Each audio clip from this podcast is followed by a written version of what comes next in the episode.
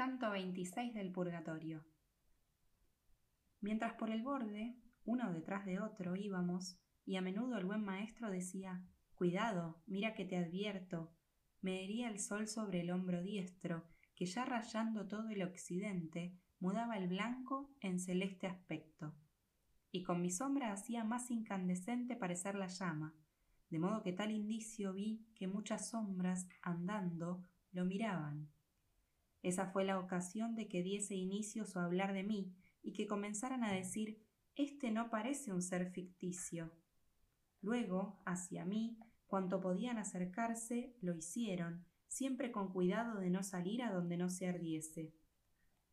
Oh tú que vas, no por ser tardo, sino tal vez reverente, detrás de los otros, respóndeme, que en sed y en fuego ardo.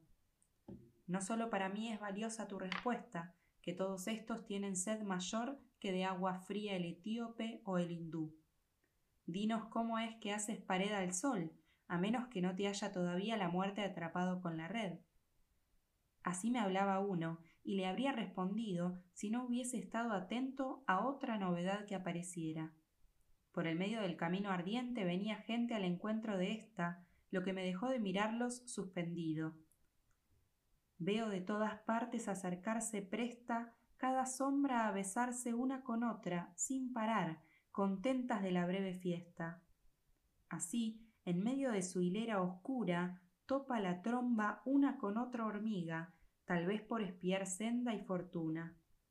No bien terminada la recepción amiga, antes que el primer paso las aleje, en vociferar cada una se fatiga la nueva gente.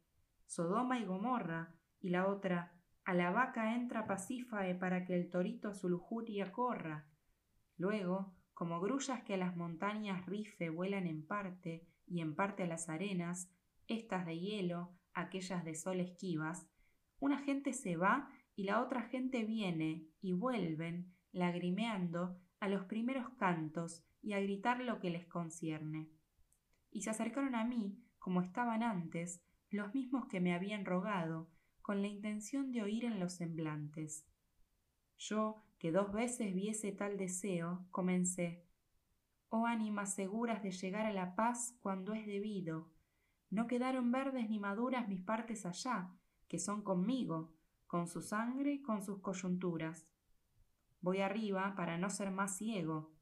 Dama hay allá que me adquiere gracia y lo mortal por este mundo llevo sea saciado vuestro mayor deseo pronto, y que el cielo los acoja, tan lleno de amor y tan abierto, si me dicen, para que lo escriba, quiénes son ustedes y aquella turba que se aleja detrás de sus espaldas. No de otro modo estupefacto se conturba el montañés y contemplando enmudece cuando tosco y silvestre va a la ciudad, como en su aspecto lo hizo cada sombra. Pero ya del asombro liberada, el cual en altos corazones pronto cesa, feliz tú, que de nuestras comarcas, recomenzó el que primero preguntara, para morir mejor gana sapiencia.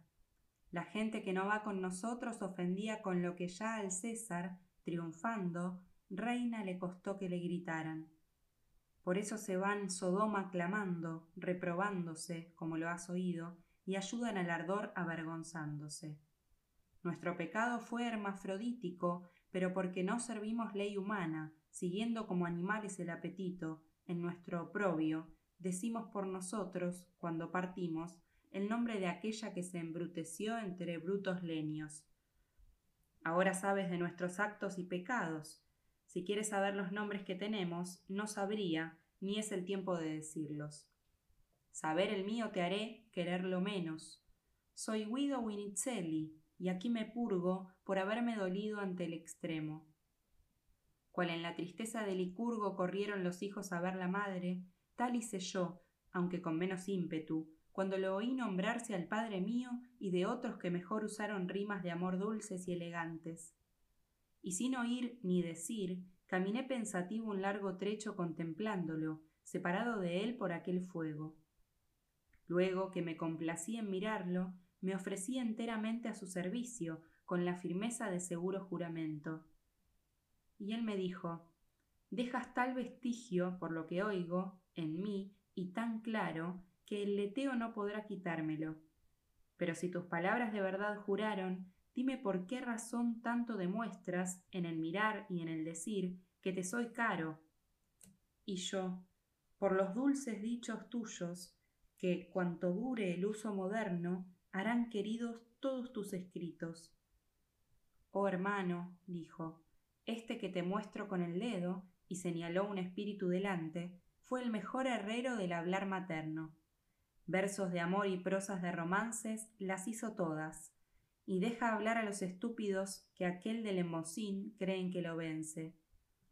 A voces, más que a verdad, alzan el rostro, y se afirman así en sus opiniones, antes de escuchar bien el arte o los juicios.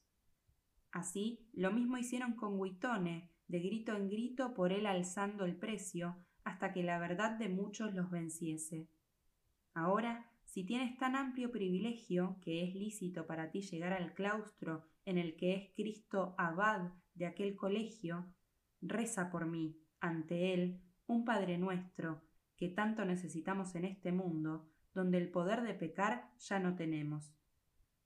Luego, tal vez por dar sitio a un segundo que había llegado, se perdió en el fuego como el pez en el agua se va al fondo. Me adelanté un poco al señalado y dije que mi deseo a su nombre le preparaba gracioso acogimiento. Él comenzó en provenzal diciendo libremente Tanto me place vuestra cortés demanda que no puedo ni quiero a vos celarme. Yo soy Arnaud, que lloro y voy cantando. Miro afligido la locura pasada y la dicha que espero alegre veo delante. Te ruego ahora por aquel valor que te guía al sumo de la escala, recuerdes atemperar a su tiempo mi dolor. Y se ocultó en el fuego que refina.